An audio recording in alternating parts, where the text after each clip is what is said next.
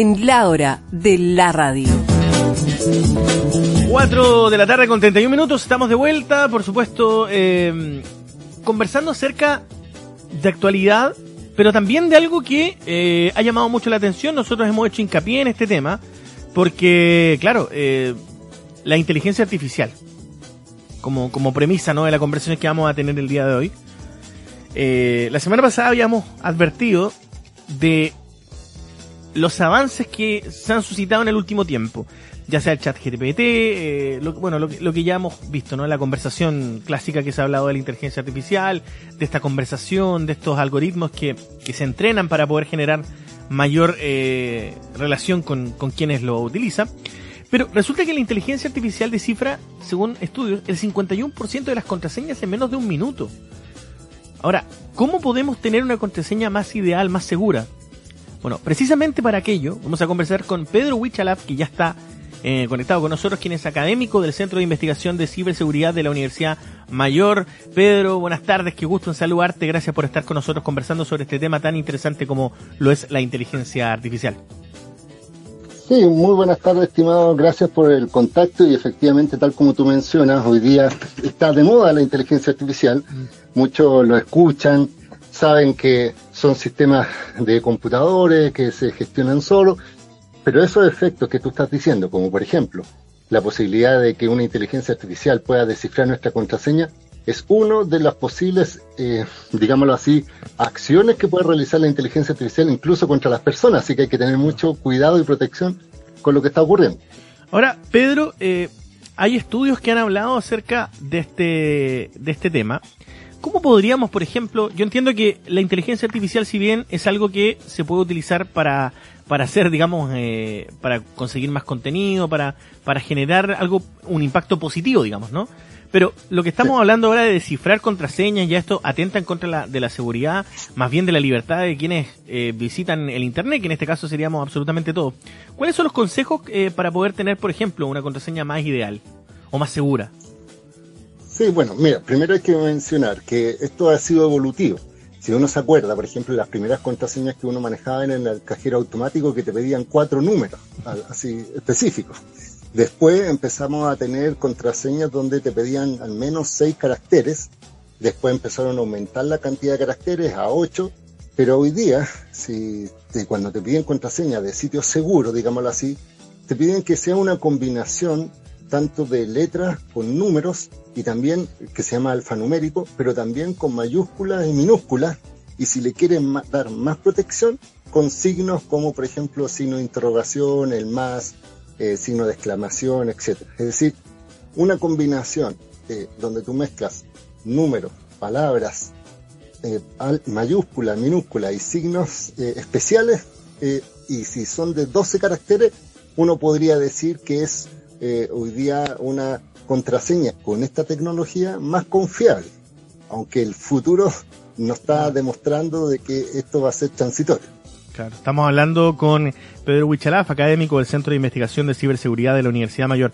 Pedro, ¿cuáles son los mayores, eh, desde tu punto de vista como profesional, cuáles son los mayores temores sí. que podría, porque acá estamos hablando de una, de una situación particular, después buscaremos la forma de, de, claro, de tener una contraseña más segura, seguramente muchos de los que nos están escuchando van a cambiar su contraseña en algún momento, debiesen hacerlo, ¿no? Sí. Pero eh, no tan solo por la inteligencia artificial, sino por, por los malware y todas estas cosas que están pasando, las filtraciones de datos, etcétera.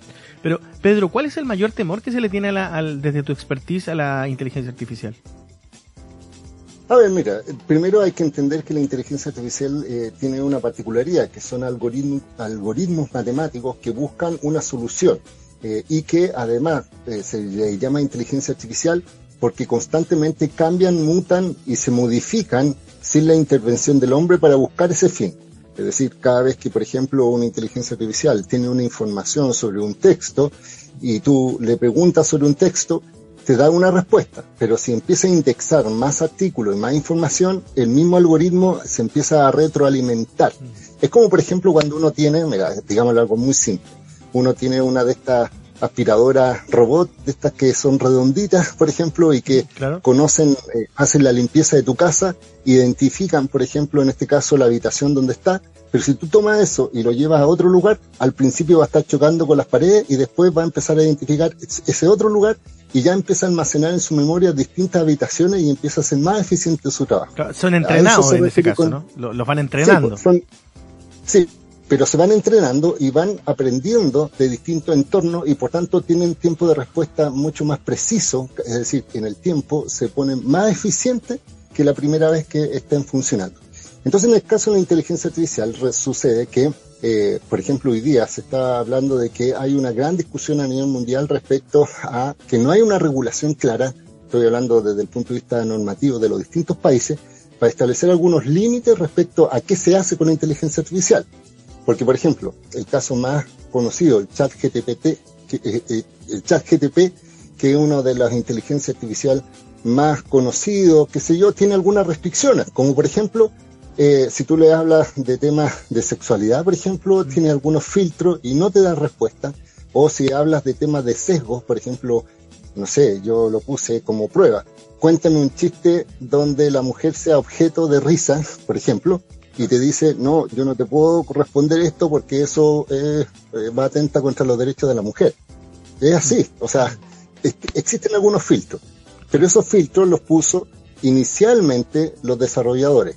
Entonces, ¿qué ocurre? Que hay otras inteligencias artificiales que no tienen filtro y la preocupación de los países es, primero, esta inteligencia artificial que requiere datos para dar una respuesta, ¿de dónde saca la información? Entonces, por ejemplo, en este momento en, Europa, eh, sobre todo en Italia, están eh, detectando si es que hay una infracción a la privacidad de los datos por estos sistemas de chat Mm. Pero también puede suceder que tú puedes utilizar esto para hacer códigos y puedes hacer códigos maliciosos para afectar a personas. Entonces, cuando no existe una claridad, una regulación, un estándar, un, marco ético o un marco legal, cualquier persona que tiene estos algoritmos podría desarrollar incluso eh, acciones que vayan en contra de las personas. eso, es lo, preocupante, claro. La contraseña, como por ejemplo eh, realizar incluso, eh, porque esto es una, preocupación mundial, que no utilicemos eh, inteligencia artificial en armamentos de guerra para atacar a personas, por ejemplo. Porque podría ser un misil que tenga la capacidad de detectar a lo humano y que ataque blancos humanos, sino a, no sé, pues infraestructura militar. Entonces, eh, lo que ocurre entonces hoy día, la preocupación es que está creciendo el desarrollo y cada vez que una persona hace la prueba está alimentando la inteligencia artificial porque está dándole insumo, están reconociendo las palabras, está reconociendo el lenguaje, porque no es necesario utilizar comandos. Tú puedes escribir una frase coloquial, así como háblame de esto, hasta incluso hasta con falta de ortografía y la inteligencia artificial entiende lo que te estás preguntando y te da una respuesta. Entonces, la gran preocupación es, lo segundo es la generación del contenido, porque no hay certeza de que esa información sea correcta, mm. porque puede ser incorrecta. Te doy un ejemplo. Yo hice una prueba para decir, yo, eh, por ejemplo, la inteligencia artificial de este chat es hasta el año 2021. Entonces yo puse, dime quién es el presidente de Chile, y me puso, eh, es Sebastián Piñera. Entonces yo le puse, no, está equivocado, eh, es, es eh, actualmente el presidente Gabriel Boric y él puso después, ah, sí, es verdad, está el presidente. Entonces, ¿qué es lo que sucede?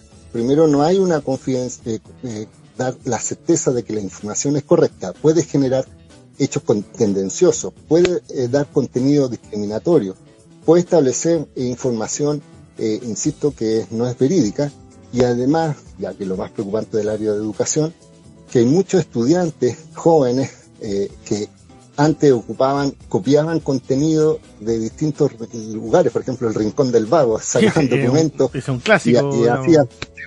Y, tú hacías tu trabajo, pero se podía detectar que haya plagio porque se mm. comparaba un poco el contenido, pero el problema que tiene la inteligencia artificial es que todo el contenido es único, es decir, mm. cada vez que te da una respuesta no es la misma respuesta que le da a otra persona, entonces tú puedes generar un trabajo y si le pasan el escáner de plagio no va a detectar la fuente porque es un eh, texto original desde el punto de vista de la redacción y eh, no el contenido. Entonces hoy día hay muchos estudiantes que están tomando y haciendo trabajos con, con este chat, lo entregan como propio y eh, el profesor no sabe que eso no fue generado por el estudiante, sino por una inteligencia artificial. Pedro, eh, bueno, estamos conversando con Pedro Huichalaf, académico del Centro de Investigación en Ciberseguridad de la Universidad Mayor. Pedro, yo finalmente quería preguntarte, o más bien eh, consultarte, ¿cuáles son las recomendaciones que se le hace a quienes nos están escuchando para poder eh, blindarse un poco de, estos fenómenos más allá más allá de, de, la bueno de, estos chat GPT de, toda esta inteligencia artificial que es más bien una relación entre uno y otro no pero qué cosas tenemos que tener en consideración hoy en día para poder blindarnos al menos eh, en nuestras redes sociales en, nuestras plataformas que utilizamos corrientemente cuál es el brevemente porque nos queda poquito tiempo pero cuáles son las recomendaciones que, que nos puedes dar Primero, la primera recomendación es entender que existe, que esto no es futuro, esto es presente. Es decir, incluso hay inteligencia artificial que eh, hace imágenes de personas, donde uno ve una foto de una persona y es una inteligencia artificial que hizo esa foto, o sea, ni siquiera es real. Y es y es súper eh, eh, difícil identificar que esto ha sido desarrollado por inteligencia artificial. Entonces, primero, entender que este mundo existe. Segundo, eh, eh, yo creo, yo, yo invito a las personas que, que lo conozcan, que lo prueben, que lo vean. Eh, hay espacios gratuitos donde uno puede conocer estos sistemas de chat.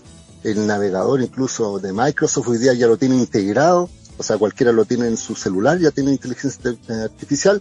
Y tercero, obviamente, tener mucho cuidado dónde entrega información, a quién entrega información, porque hay personas que usan la inteligencia artificial para crear correos, por ejemplo, para redactar respuestas, para hablar como si fuera una persona, o sea, uno piensa que está hablando con un humano y es una inteligencia artificial el que está respondiendo. Entonces yo creo que hay que tener precaución, hay que tener conocimiento y hay que tener una cultura de seguridad. Y a propósito del inicio de las, de las contraseñas, tener una cultura de ciberseguridad para entender que hay que resguardar nuestra información porque hoy día la información es el petróleo de estas organizaciones y la inteligencia artificial sin datos no podría funcionar. Qué buena, qué buena analogía haces con lo del petróleo, ¿ah? me, queda clarísimo. Eh, Pedro, te, te, mando un abrazo, muchas gracias por, por lo que nos has contado. De seguro muchos van a cambiar su contraseña el día de hoy a alfanumérica, probablemente. Sí. no, y además, mira, solo como, como dato final, en Chile se hizo un estándar de los 10 contraseñas más conocidas, más usadas, más reutilizadas, y algunos colocan Colo Colo, otros colocan eh, algunas cosas como nombre de los hijos. Entonces yo creo que hay que cambiar el concepto de que las contraseñas tienen que ser únicas y irrepetibles y que no estén vinculados con algo cercano que uno conozca. Perfecto. Pedro, un abrazo, muchas gracias por, por haber conversado con nosotros aquí en la hora de la radio. Y bueno, estaremos seguramente en contacto a medida que vaya esto avanzando, porque esto está, como bien tú dices, en el presente, más no en el, en el futuro, digamos. Un abrazo. Ya, muchas gracias. Chao. Chao. Ahí estábamos conversando entonces con Pedro Huichalaf, académico del Centro de Investigación en Ciberseguridad de la Universidad Mayor, hablando acerca de la inteligencia artificial, de que esto precisamente no es eh, más bien algo futuro, es algo presente, está ocurriendo. Algunas recomendaciones, cambiar la contraseña, por ejemplo. Bueno, ya lo escucharon, por supuesto, lo que, lo que sucede, lo que está dándose en el mundo globalizado aquí en la hora de la radio.